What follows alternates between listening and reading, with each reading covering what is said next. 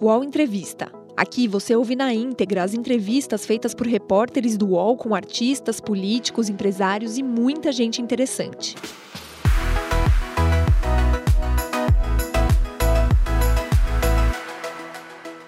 Olá, internautas, bem-vindos a mais uma entrevista ao vivo do UOL. Hoje nós conversaremos com o ministro Marco Aurélio Melo, do Supremo Tribunal Federal. Nossa conversa será transmitida em videoconferência na home do UOL no canal do UOL no YouTube, nos perfis do UOL no Twitter e no Facebook. Você que nos acompanha, fique à vontade para enviar perguntas ao ministro, se desejar. Muito bom dia, ministro. Obrigado por nos receber, por ceder o seu tempo. E eu começaria, ministro, por lhe perguntar: eh, no início da semana, o senhor encaminhou uma proposta ao presidente do Supremo, Dias Toffoli, sugerindo que ações contra atos do Legislativo e do Executivo sejam julgados pelo, sejam julgadas pelo plenário da corte, não pelos ministros individualmente, monocraticamente. A sua sugestão surgiu na sequência de uma decisão do ministro Alexandre de Moraes que suspendeu a nomeação do delegado Alexandre Ramagem para o cargo de diretor-geral da PF, algo que desagradou muito o presidente Jair Bolsonaro. O senhor acha que decisões assim, como essa, deveriam ser tomadas pelo colegiado? É isso? Por isso o senhor fez a sugestão? Veja, Josias, em primeiro lugar, uma satisfação enorme falar aos ouvintes do OO. Em segundo lugar, nós temos o Supremo. Supremo, etimologicamente, o vocábulo direciona a órgão único, órgão que atua em colegiado. E o que houve, e ficou realmente uma certa perplexidade no ar houve uma decisão de um integrante do Supremo, por sinal, mais novo integrante do Supremo, simplesmente afastando a eficácia de um ato do presidente da República, que foi eleito com 57 milhões de votos, mais de 57 milhões de votos. Então surgiu essa grande perplexidade. O que fiz?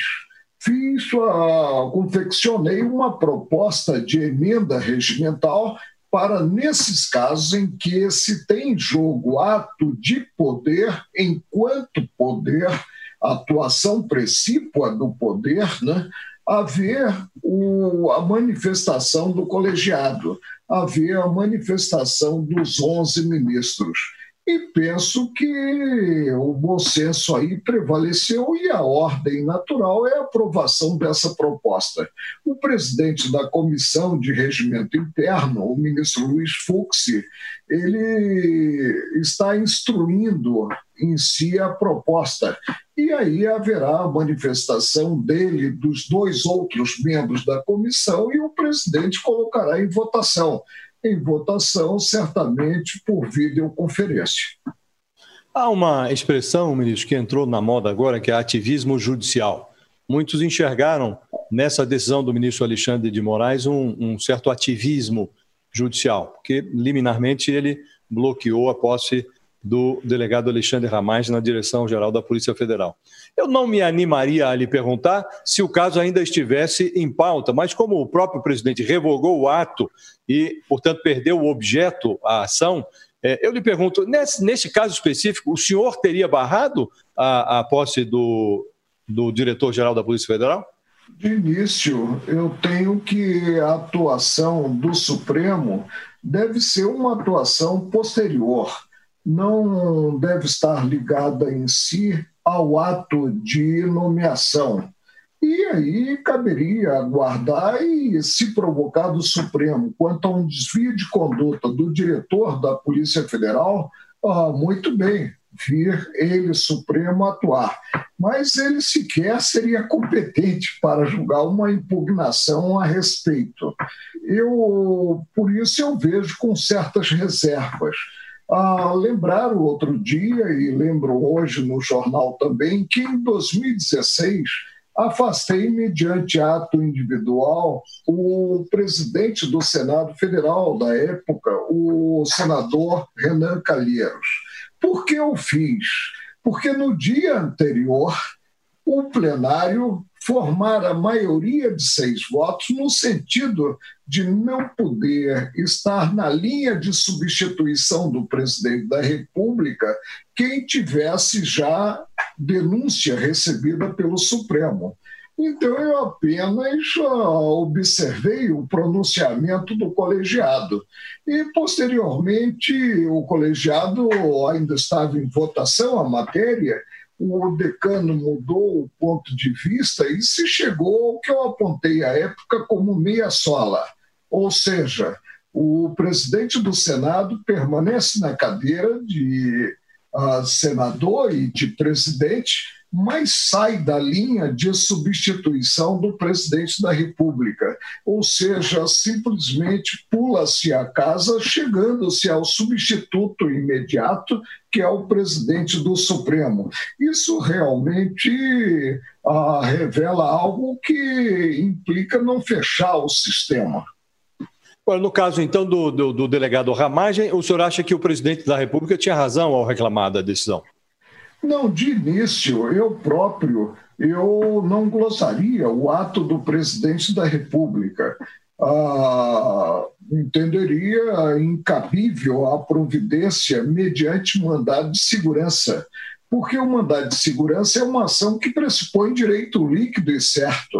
Haveria direito líquido e certo de quem entrou com o mandado de segurança de obstaculizar a nomeação procedida pelo presidente da República? Fica difícil responder positivamente.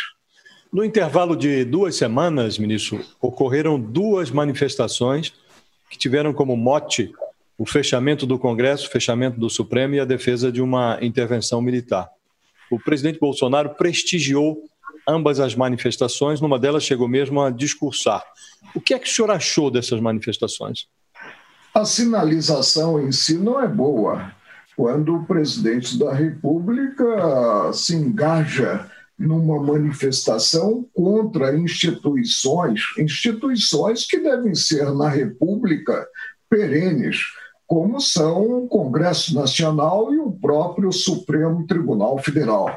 Eu creio que está na hora de ter-se uma temperança maior, de perceber-se que atos são vistos e têm reflexos na vida nacional e que acabam gerando, partindo do presidente, o exemplo vem de cima, acaba gerando uma insegurança jurídica muito grande para a sociedade.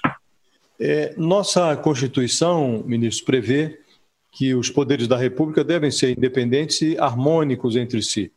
A julgar pelas reações do presidente Bolsonaro, parece haver alguma dúvida sobre até onde vai a independência de cada poder. Daí essa desarmonia que a gente vê na conjuntura atual. É, o senhor acha que o Supremo tem invadido competências exclusivas do presidente? Há muito eu venho alertando em sessões realizadas, sessões presenciais no Pleno, que nós devemos atuar na área que nos é reservada pela Constituição Federal. E que quando nós avançamos, quando nós não imprimimos uma autocontenção, nós lançamos como que um bumerangue. E esse bumerangue pode voltar à testa do Supremo. Evidentemente, não é o fato de o Supremo não ter um órgão acima dele que o levará a forçar a mão em certas matérias. Ao contrário, esse fenômeno ele conduz a ter-se uma responsabilidade maior no exame das matérias. Ou seja, eu penso, eu penso que por vezes se avança um pouco e se invade realmente área que não é uma área reservada ao Supremo. Agora que há uma judicialização das matérias muito grande, há um exemplo marcante. Nessa época de crise, a meu ver, o presidente, em termos de medidas provisórias, atuou ah, de forma consentânea com o momento e com a Constituição Federal mas tivemos inúmeras ações ajuizadas contra essas medidas provisórias, que sabidamente ficam submetidas ao Congresso Nacional, que tem prazo para apreciá-las. Por que judicializar a matéria e atribuir ao Supremo essa responsabilidade tão grande? Quando a Constituição é expressa ao prever que, editada a medida provisória, ela é encaminhada ao Congresso e tem-se o crivo dos nossos representantes, dos deputados federais e dos senadores da República. É preciso, como eu disse, perceber-se o momento vivenciado, perceber-se a crise sanitária que assola o país, a crise econômica social, que também é de envergadura maior, e não se chegar a essa beligerância tão grande que nós estamos notando. E quase sempre são partidos políticos que entram no Supremo.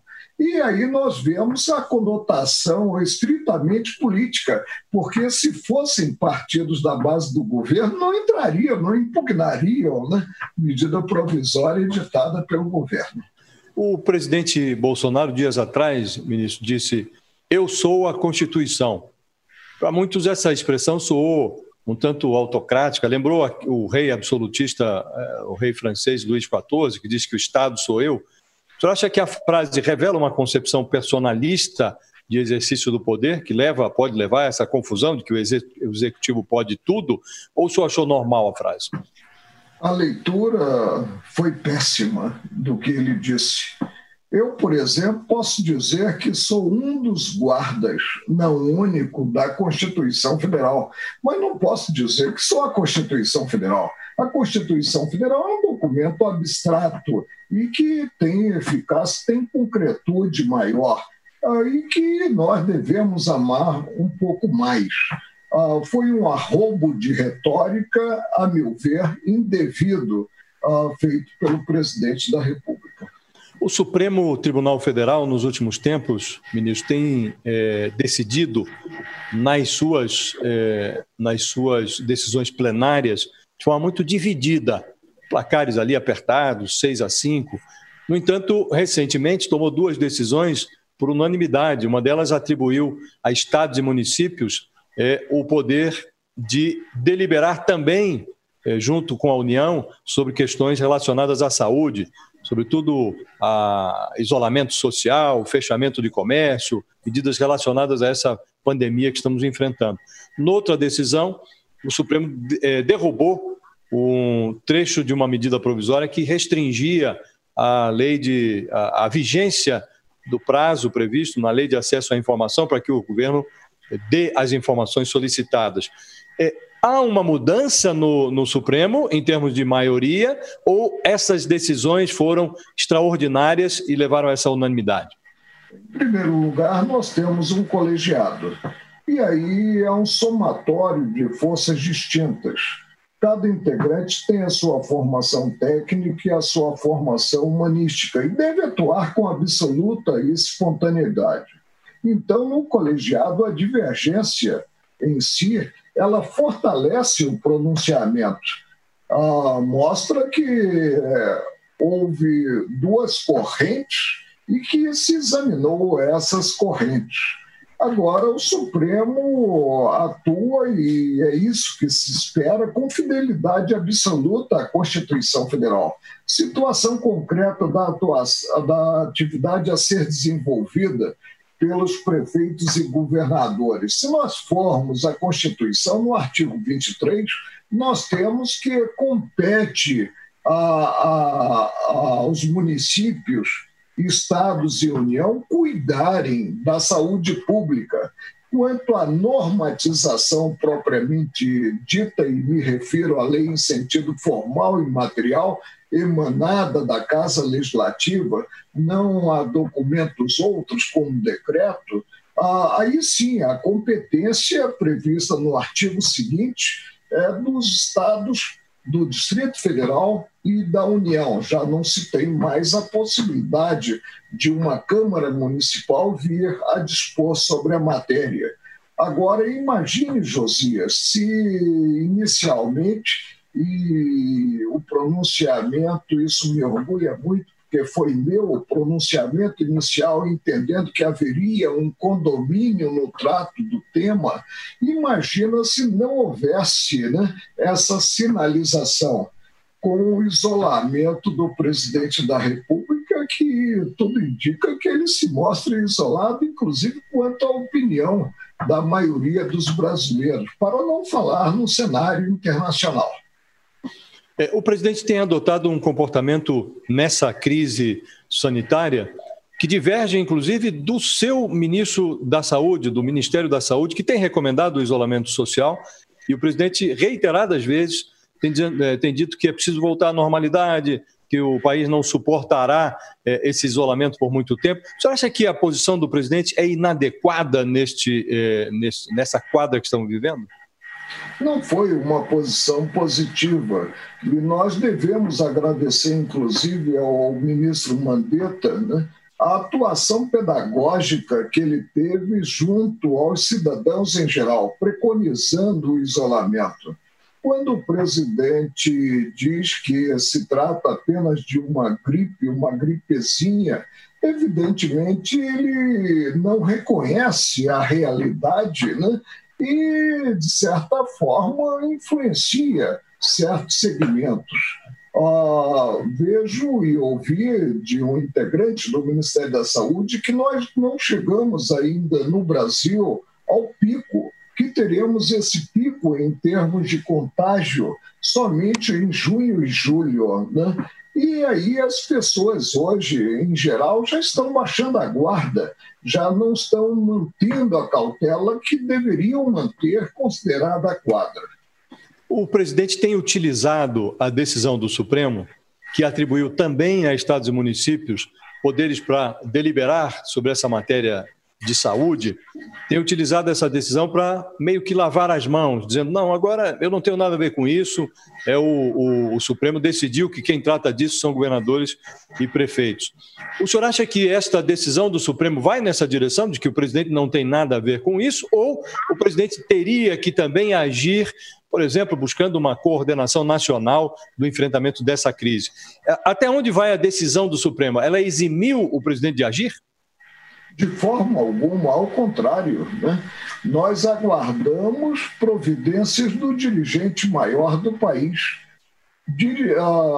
iniciativas do dirigente maior do país que sirvam até mesmo quanto às práticas a serem implementadas na unidade do Estado brasileiro, nos estados e nos municípios. Né? Não é o fato de se ter admitido o condomínio em termos de tomada de providências que levará simplesmente o presidente da República a lavar as mãos e dizer que a responsabilidade não é dele. Agora, claro que, quando possível, retomar-se as atividades normais, se deverá retomar essas atividades normais. E diziam os antigos que a virtude está no meio termo. O senhor diria, ministro, que em função dessa observação que o senhor fez agora, seria apropriado que o presidente eh, atuasse para, por exemplo, definir parâmetros para a retomada dessa, entre aspas, normalidade depois dessa pandemia, para que houvesse uma, um consertamento nacional, para que os estados atuassem em conjunto nessa matéria? Sem menosprezo da crise, seria oportuno ele estabelecer realmente umas regras para se retomar a vida normal no país. Seria super positivo. É, ministro, o, o, titular da pasta da Justiça, ministro Sérgio Moro, se demitiu dias atrás é, e disse que saía, deixava o governo porque o presidente é, tinha a intenção de interferir politicamente na Polícia Federal. É, o que é que o senhor achou desta manifestação do ministro Sérgio Moro, da forma como ele deixou o governo e dos fatos que se sucederam? O fato é muito sério. E a Polícia Federal em si, eu não me canso de ressaltar esse aspecto, é uma polícia de Estado e não de governo. E não poderia haver a interferência, quer visando este ou aquele resultado é um órgão que goza e deve gozar de uma certa autonomia. Agora precisamos esperar e vamos ver o desenrolar, porque a situação ainda é embrionária, ainda estamos na fase de inquérito, o desenrolar desse inquérito que está sendo capitaneado pelo decano do Supremo, por um juiz muito aplicado, muito dedicado à atuação judicante. É, o, o processo não poderia ser de outra maneira, está sendo conduzido pela própria Polícia Federal. O presidente acaba de nomear um novo diretor-geral, o delegado Rolando de Souza, que era sub daquele eh, na ABIN, era um subordinado do Alexandre Ramagem, que foi barrado, cuja posse foi barrada pelo ministro Alexandre de Moraes eh, por uma liminar. O presidente, na prática, eh, fez ali uma gambiarra manteve a sua posição, porque colocou um sub daquele que foi vetado. Você acha que esse comportamento do presidente é inadequado, uma vez que tinha sido barrado o titular, ou ele tem, como o senhor disse anteriormente, essa prerrogativa de nomear quem ele achar mais adequado? Olha, a Polícia Federal está no âmbito do Ministério da Justiça. E observada a organicidade da administração pública, o normal seria a escolha pelo ministro da Justiça em si. Agora surge no panorama algo interessante. O número um da ABI não pôde ser diretor-geral da Polícia Federal, mas o número dois, sim. Agora, o senhor é, acha estranho, mas adequado ou acha inadequado? O que em si? A escolha de um subordinado do que foi impedido de assumir? Uh, como a escolha, ele não é, foi... O senhor fez uma observação que... Agora não foi impedido, né? Não, é, o senhor fez uma observação agora. Bom, não pôde assumir o titular da ABIN, mas o subordinado dele assumiu. Quem fica mal nessa história? O presidente, que escolheu um subordinado daquele do que foi impedido, ou o Supremo, que impediu o, o, o titular da ABIN e não impediu o outro? Quem fica mal mesmo é o delegado da Polícia Federal, que não tomou posse no cargo e que, ao que tudo indica, tem um perfil de vida profissional elogiável. Para ele foi algo ruim, foi algo nefasto. Agora, o desgaste institucional se mostrou muito grande, não só do presidente da República, como também do próprio Supremo. Invocaram-se dois princípios constitucionais para barrar a posse do delegado Ramagem na Polícia Federal, da impessoalidade e da moralidade. O senhor acha que não se aplica aqui a esse caso? São conceitos abstratos e que devem ser aferidos caso a caso. Foi o que eu disse. Em geral, o controle deve ser posterior posterior à nomeação e à posse do servidor público e não anterior, sob pena de, por exemplo, o Supremo substituir-se ao presidente da República, o que não se coaduna com as normas em vigor. Ah, o que eu posso dizer que é que o desgaste em si, desgaste da presidência, e a ninguém interessa desautorizar a presidência da República, e do Supremo, o desgaste foi muito grande. Ministro, nós tivemos nos últimos anos eh, grandes escândalos no Brasil. O escândalo do mensalão, depois tivemos o petrolão aí com a Lava Jato. E nesses dois escândalos, a Polícia Federal teve uma atuação muito decisiva, a Polícia Federal, o Ministério Público, e ela se comportou como uma polícia, como o senhor disse há pouco, de Estado, não de governo.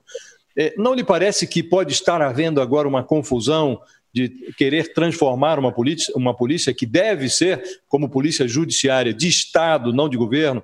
Pode estar havendo agora uma confusão de transformar essa polícia em polícia de governo?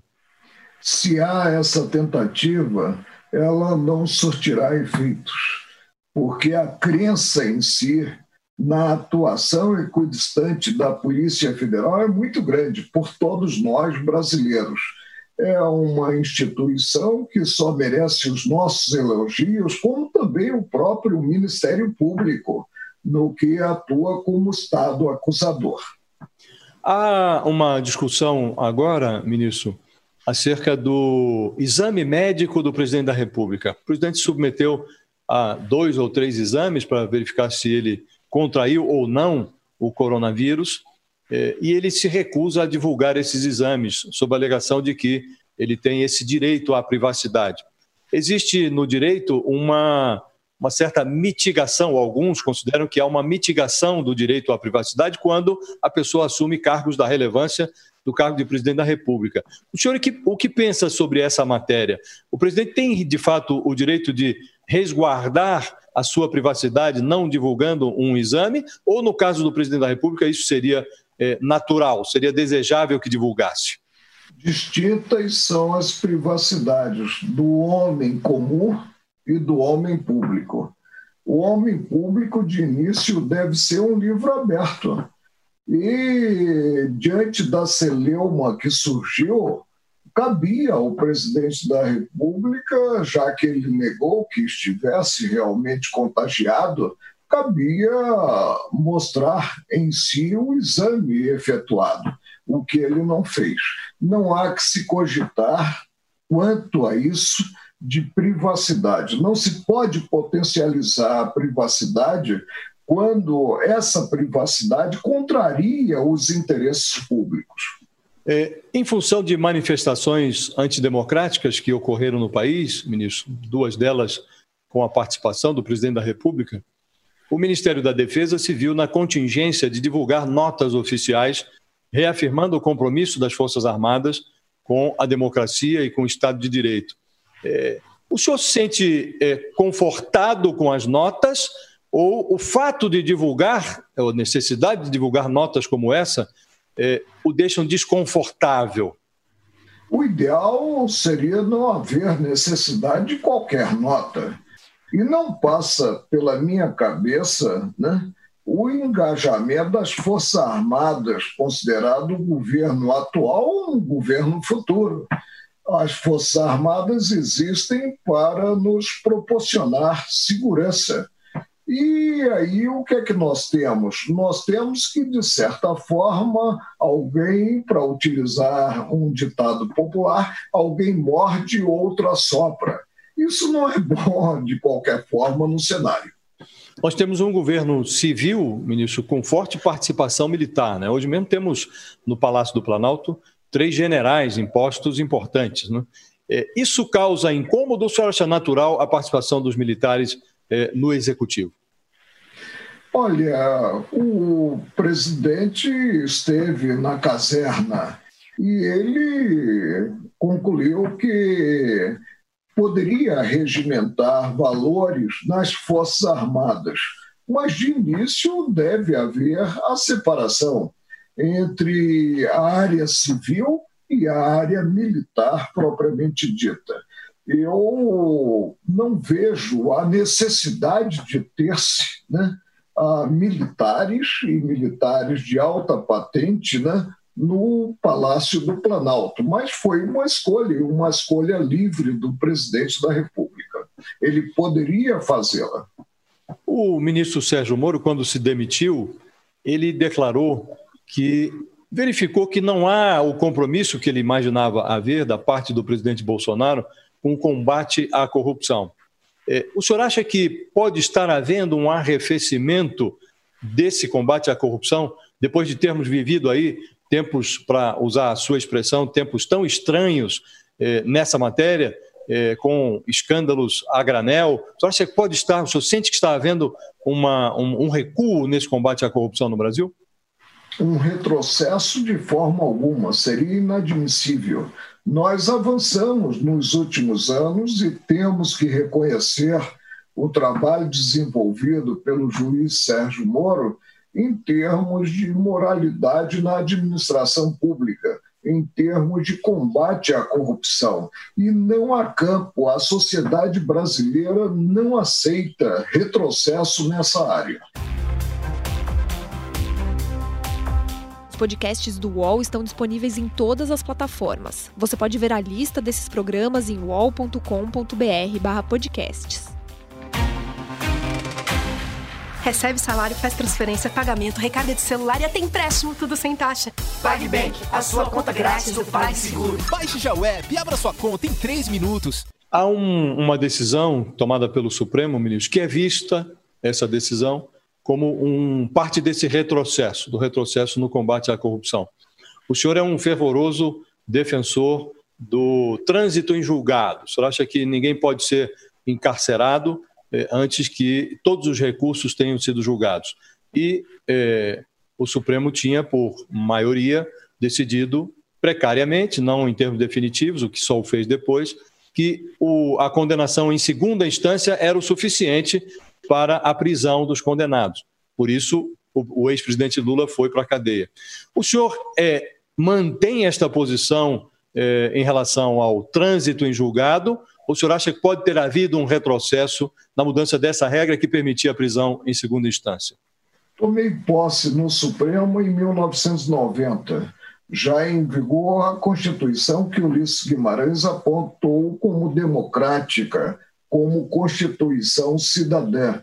E ela é muito clara ao revelar que ninguém poderá ser considerado culpado antes do trânsito em julgado da decisão proferida. Aí se cogita de execução provisória. A execução provisória é realmente um instituto processual mas pressupõe a possibilidade de reformada a, o título que a ensejou de voltar-se à fase ultrapassada. E não se pode, preso cidadão, preso cidadão, e é possível colocar-se na prisão alguém que não é culpado, não se pode devolver a ele a liberdade perdida. Agora, a meu ver, a Constituição, eu sempre sustentei isso, né? a, sua, a Constituição não permite qualquer dúvida ao dizer que não se pode considerar alguém que é acusado, simples acusado, como culpado, antes de ter-se um título condenatório já precluso na via dos recursos, em relação ao qual não caiba mais recurso penso que está muito claro na Constituição Federal. E nós não podemos, ante as circunstâncias reinantes, criar o nosso critério, que seria um critério de plantão, para solucionar a matéria. A atuação, principalmente dos juízes, é uma atuação vinculada ao direito positivo e vinculada principalmente à lei das leis da República, que é a Constituição Federal. Claro que nós temos aí envolvido um ato de vontade, que é o ato de interpretar, mas ele não pode ser um ato dissociado do que está estabelecido e foi estabelecido pelo legislador, pelo constituinte, no caso concreto. É, um, um, dos argumentos dos defensores da prisão em segunda instância é o fato de que no mundo é, é, esse, esse preceito é utilizado em vários países e o fato de que a, aguardar o trânsito em julgado, por vezes, tem levado no Brasil à impunidade, porque é, às vezes o, o, processo prescreve, o judiciário é lento. O senhor acha que para corrigir eventuais defeitos como esse da possibilidade de prescrição por é, de, de, impunidade por prescrição, o Congresso teria que atuar? O Congresso pode alterar essa realidade? É isso? Aí surge aquela discussão, que é uma discussão interminável, se esse princípio encerra ou não uma cláusula pétrea. Agora, eu lembraria que nós temos uma regra processual que viabiliza a inversão da ordem natural do processo crime, que é apurar-se para zelar da culpa, prender-se. Ou seja, está prevista na ordem jurídica a prisão preventiva, que hoje, inclusive, pode ser, desde que haja ato fundamentado, prorrogada de forma indeterminada, desde que se tenha a renovação dela, prisão preventiva, de 90 em 90 dias. Mas aí se exige que esteja sinalizada a periculosidade daquele que se aponta como autor de uma prática delitosa, de autor de um crime. Isso, o seu colega Celso de Mello, o decano, ele vai se aposentar agora em novembro.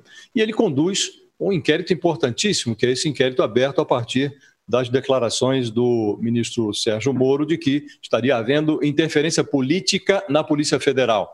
Supondo que esse inquérito não se conclua até novembro, é, um indicado do presidente da República vai para a cadeira de Celso de Mello. Portanto, o indicado de, de Bolsonaro pode assumir um processo que investiga Bolsonaro. O senhor acha adequado ou antes que isso ocorra, o tribunal teria que tomar uma decisão e deslocar esse processo para outro gabinete?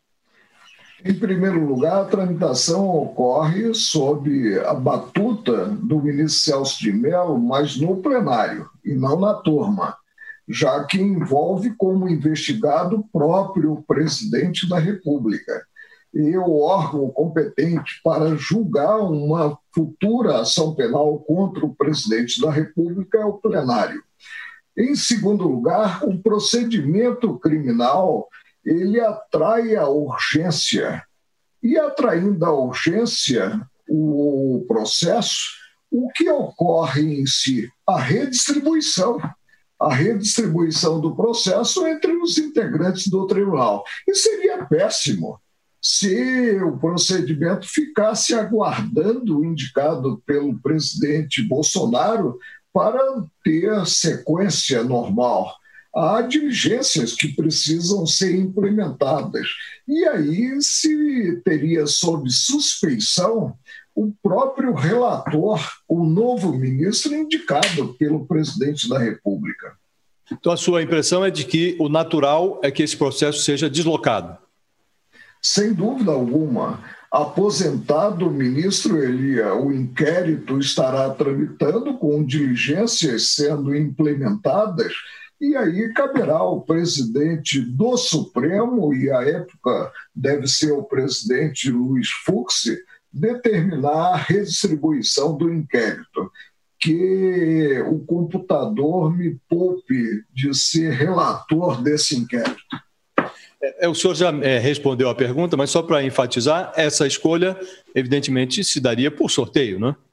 Sem dúvida. Nós tivemos um inquérito, um inquérito que eu denominei, inclusive, do fim do mundo, em que foi, o inquérito foi instaurado pelo presidente Toffoli, e ele, ao invés de levar o inquérito à distribuição, a instauração já foi equivocada. Ele simplesmente pensou o ministro Alexandre de Moraes para ser relator desse inquérito foi muito ruim em termos de credibilidade do judiciário.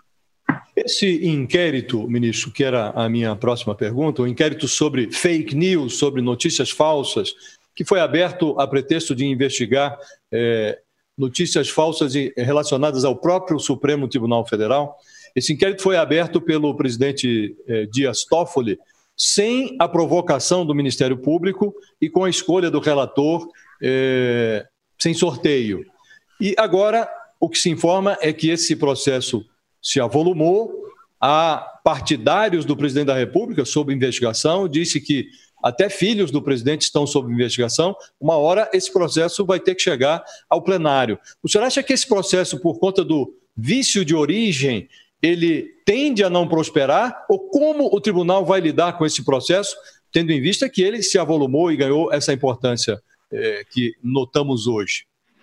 Nós sabemos que o titular de uma possível ação penal é o Ministério Público.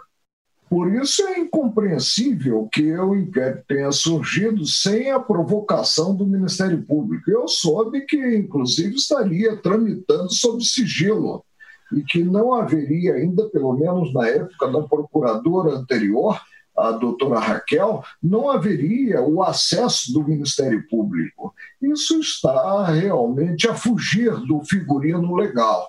Agora vamos aguardar para ver o que ocorre em termos de desdobramentos. É muito cedo para nós falarmos aí um vício, que seria um vício originário do próprio inquérito.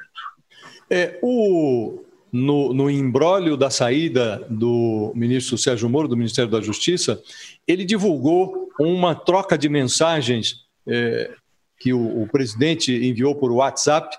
E nessa troca de mensagens, ele faz menção, o presidente faz menção a uma notícia sobre esse inquérito que corre no Supremo, é, relacionado a fake news e faz menção a 10 ou 12 parlamentares aliados do presidente que estariam sob investigação.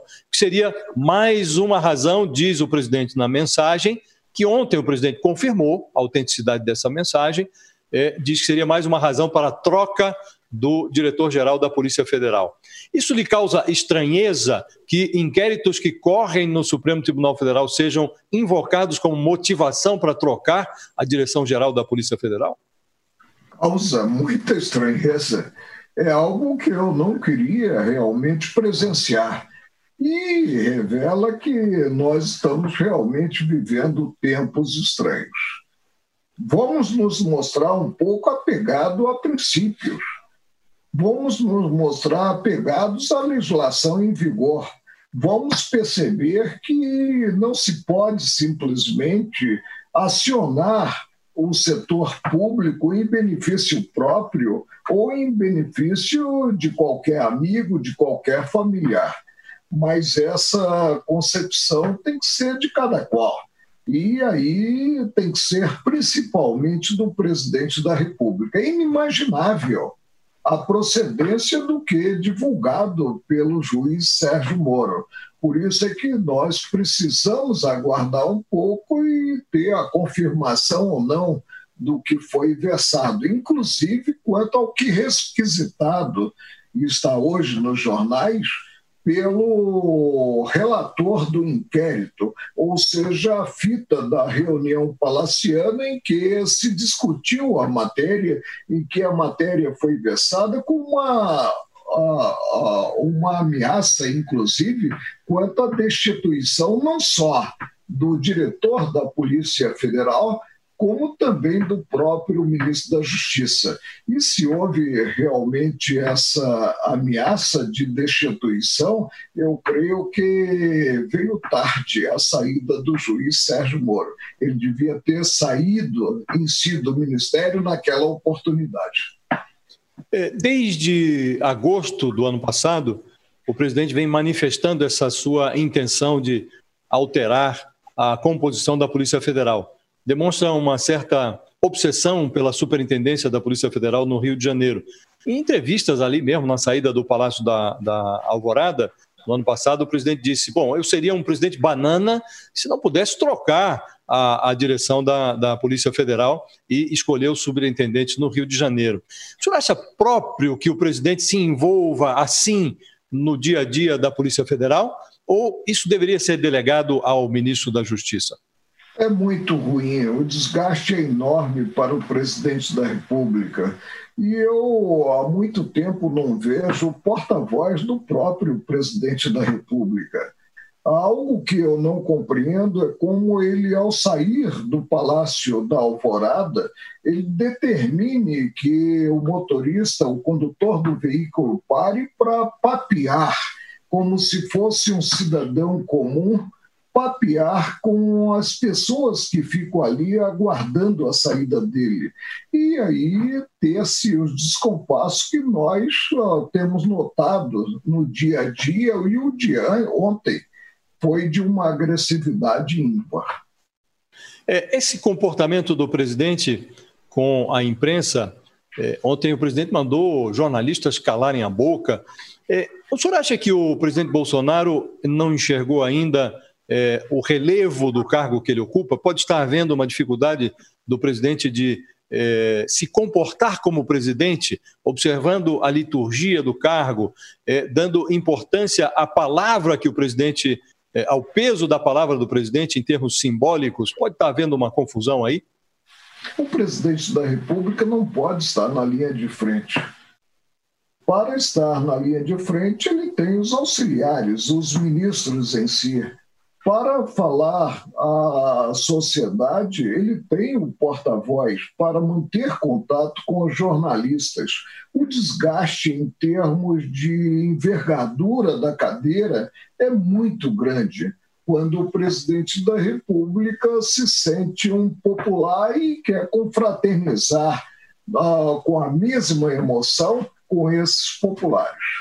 Há no Supremo, ministro, um um processo, uma ação movida pela defesa do ex-presidente Lula, que alega suspeição, ou pede que seja considerada a suspeição do ex-juiz Sérgio Moro nos julgamentos que se processaram lá na 13ª Vara Federal de Curitiba. Agora, o presidente eh, Bolsonaro e o ex-juiz Moro coabitam aí esse processo, ambos na condição de investigados a pedido da Procuradoria-Geral da República. Acha que este processo em que agora o ministro figura como investigado, a partir das acusações que fez quando saiu do Ministério da Justiça, pode interferir no outro em que se analisa a suspeição ou a alegada suspeição dele eh, nos julgamentos da Lava Jato?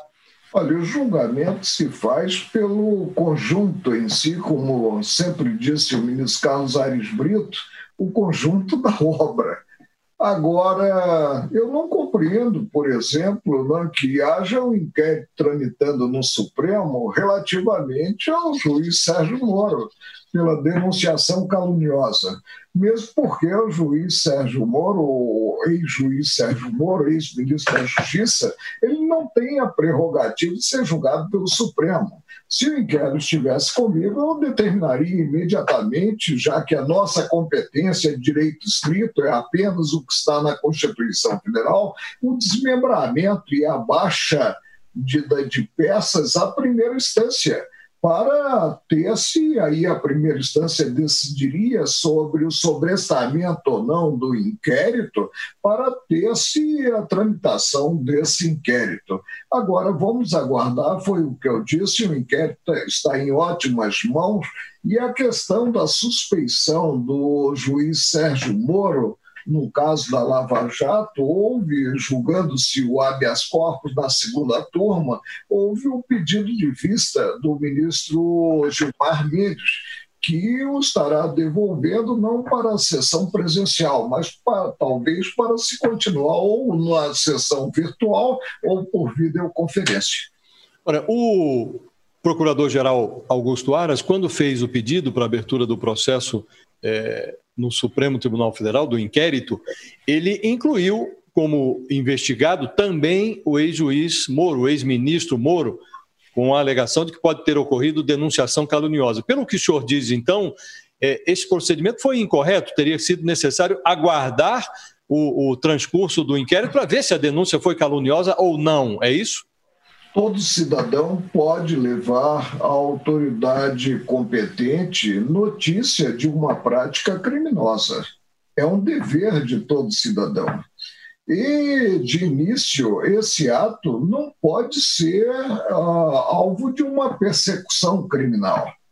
Eu não sei por que se envolveu nesse inquérito, que teria que tramitar realmente no Supremo, porque o presidente da República é investigado, se envolveu também aquele que apresentou os fatos, os fatos que motivaram esse ato extremo, que é pedir a exoneração do cargo de ministro da Justiça. É, no, no, episódio envolvendo o Ministério da Justiça, Sérgio Moro, é, presidente Bolsonaro, é, parece haver, pelo que reporta o, o ex-ministro Sérgio Moro, é, vem de longe a pendenga ali em relação à Polícia Federal, tentativa do presidente de interferir, o ministro aparentemente, pelo que consta do seu depoimento, tentando impedir.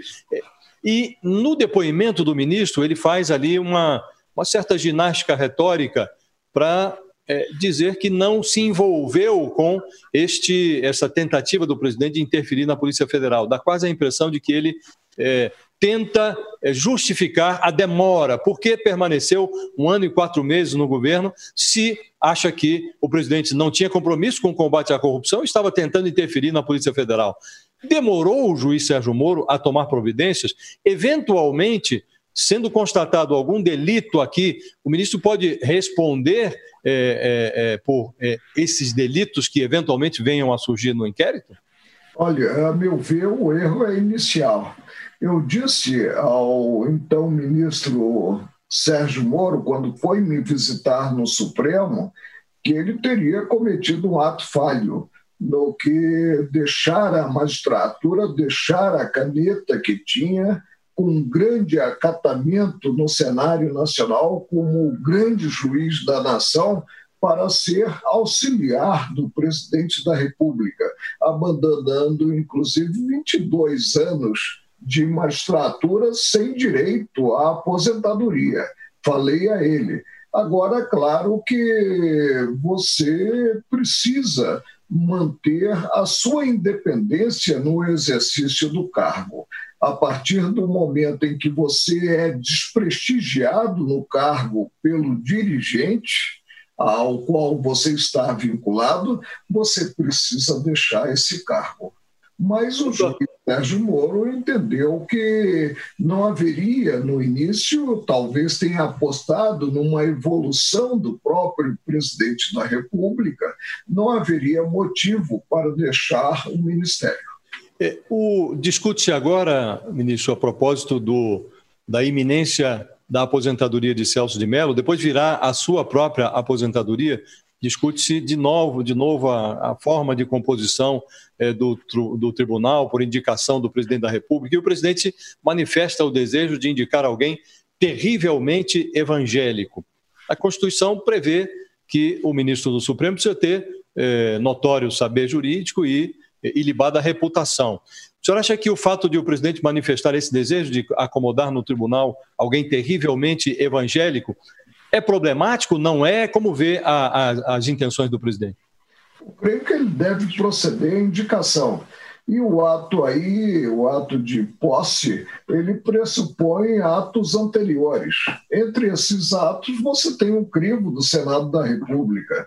Que esse crivo realmente aconteça e que os senadores apreciem o nome que vier a ser indicado. E que o presidente faça uma boa escolha como eu espero que ele faça também uma boa escolha no tocante à minha vaga, já que recebo o cartão vermelho, seria alcançado pela expulsória em julho de 2021. E eu estava muito preparado para sair em julho de 2016, quando completei 70 anos. Só que após 41 anos como juiz, eu ainda tenho muito entusiasmo pelo que faço. Ainda examino hoje um processo como se fosse o primeiro processo da minha vida de juiz, e sabendo que não estou simplesmente apreciando papéis, julgando papéis, mas estou definindo destinos. Ministro, nós já tivemos no país é, dois impeachments, do ex-presidente Collor e da ex-presidente Dilma. Agora temos um presidente investigado é, num processo que, em tese, pode resultar numa denúncia a ser submetida à Câmara, depois julgada pelo, pelo plenário do Supremo. Há uma discussão sobre impeachment também na Câmara, há lá é, três dezenas de pedidos de impeachment do presidente da República. O senhor vê esta, é, esta trivialidade com que discutimos impeachment no Brasil, já fizemos dois, como algo positivo ou é algo que preocupa, é algo nocivo? É algo que preocupa. O presidente foi eleito, ele tem um mandato a cumprir e deve cumprir esse mandato. Ele hoje é presidente de todos os brasileiros. E a repercussão de se apiar o dirigente maior da cadeira é muito ruim e é muito ruim até mesmo no cenário interno, porque no cenário internacional é horroroso em termos de prejuízo para a segurança, a segurança jurídica no Brasil. Não vejo com bons olhos aí um processo de impeachment contra o presidente da República. O presidente tem é, manifestado com muita frequência o apreço dele pelos filhos. E ele tem três filhos detentores de mandatos: né? um senador, um deputado federal, um vereador. Acha que esta confusão entre o exercício da presidência da República e a vontade dos filhos, a participação dos filhos numa quase filiocracia, isto é ruim ou o senhor não enxerga essa interferência dos filhos na gestão do presidente? E o mais interessante é que os três filhos têm mandato. Por que simplesmente não cumprem esse mandato e deixam o pai trabalhar e trabalhar aqui em Brasília? Ah, nós tivemos no passado vários presidentes com filhos. Hoje mesmo, um grande jornalista, um jornalista muito respeitado, que é Hélio Gaspari, ele aponta o que ocorreu quanto ao general Geisel, quanto ao general Médici, né? e o que tivemos. E nos lembramos ainda da época de Getúlio, pelos livros, né? e sabemos que não é bom essa, esse entrelaçamento, não vou falar em promiscuidade, esse entrelaçamento e ter-se a família atuando junto ao dirigente maior. Isso não é algo salutar. O presidente da República tem se reunido com ministros do Supremo. O senhor não está entre os ministros que eh, convivem com o presidente ou que eh, são prestigiados por ele, como convites para conversas. Se o senhor tivesse a oportunidade de conversar com o presidente, que conselhos daria a ele em relação ao exercício da presidência da República? Eu primeiro diria a ele para se preservar um pouco mais. Dia a dia ele vem se desgastando. Isso não é bom para o Brasil. Em segundo lugar, eu nunca fui realmente de ter uma convivência maior com em outros setores eu digo até mesmo que não me reúno com os próprios colegas para tratar de certos assuntos. Eu aí estaria colocado, como disse o ministro Sepúlveda Pertence, uma verdadeira ilha no Supremo. É, na semana, é, que, é, nos dias que, que é, se sucederam a decisão do ministro Alexandre de Moraes, que barrou lá a posse do é, delegado Alexandre Ramalho ramagem na Polícia Federal, o presidente disse que o país esteve na iminência de uma crise institucional, é, como que a sinalizar que quase deixou de cumprir uma decisão do, do, do Supremo.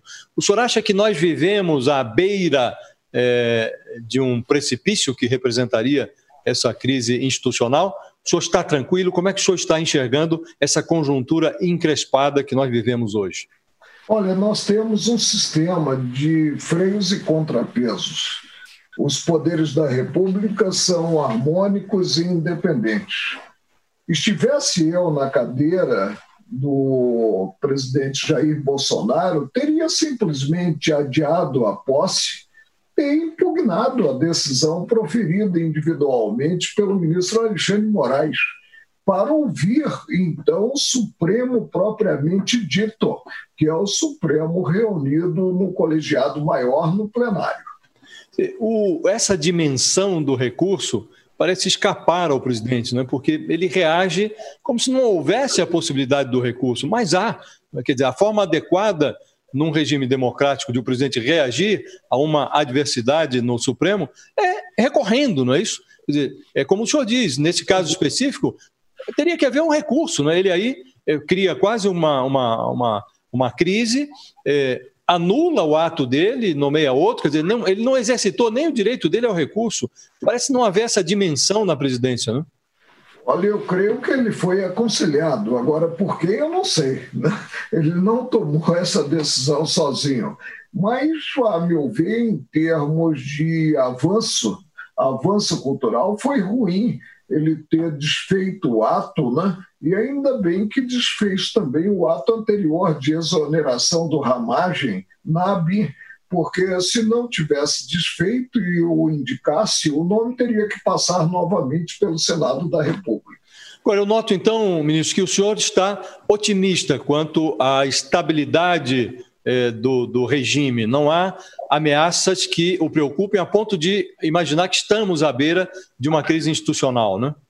De forma alguma, e a quadra não me surpreende. Eu lembrei outro dia que fechei uma vez um seminário de verão na Universidade de Coimbra e precisei falar sobre essa tendência de eleger-se populista de direita, que tende a ser totalitário, né, para a direção maior do país.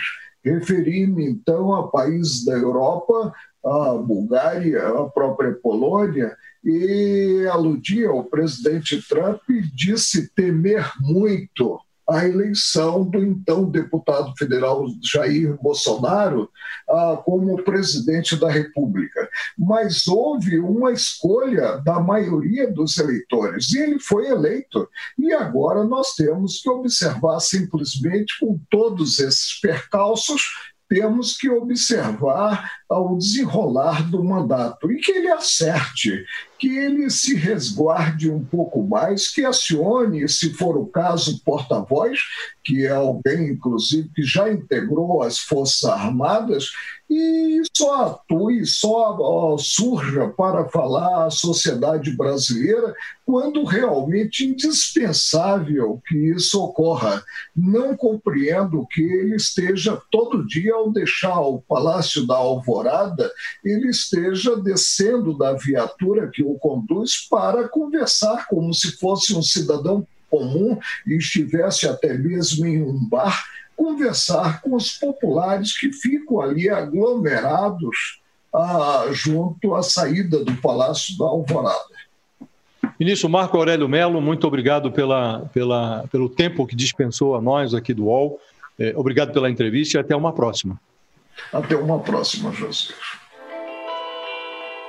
O UOL Entrevista tem edição de áudio de Amer Menegassi e coordenação de Diogo Pinheiro.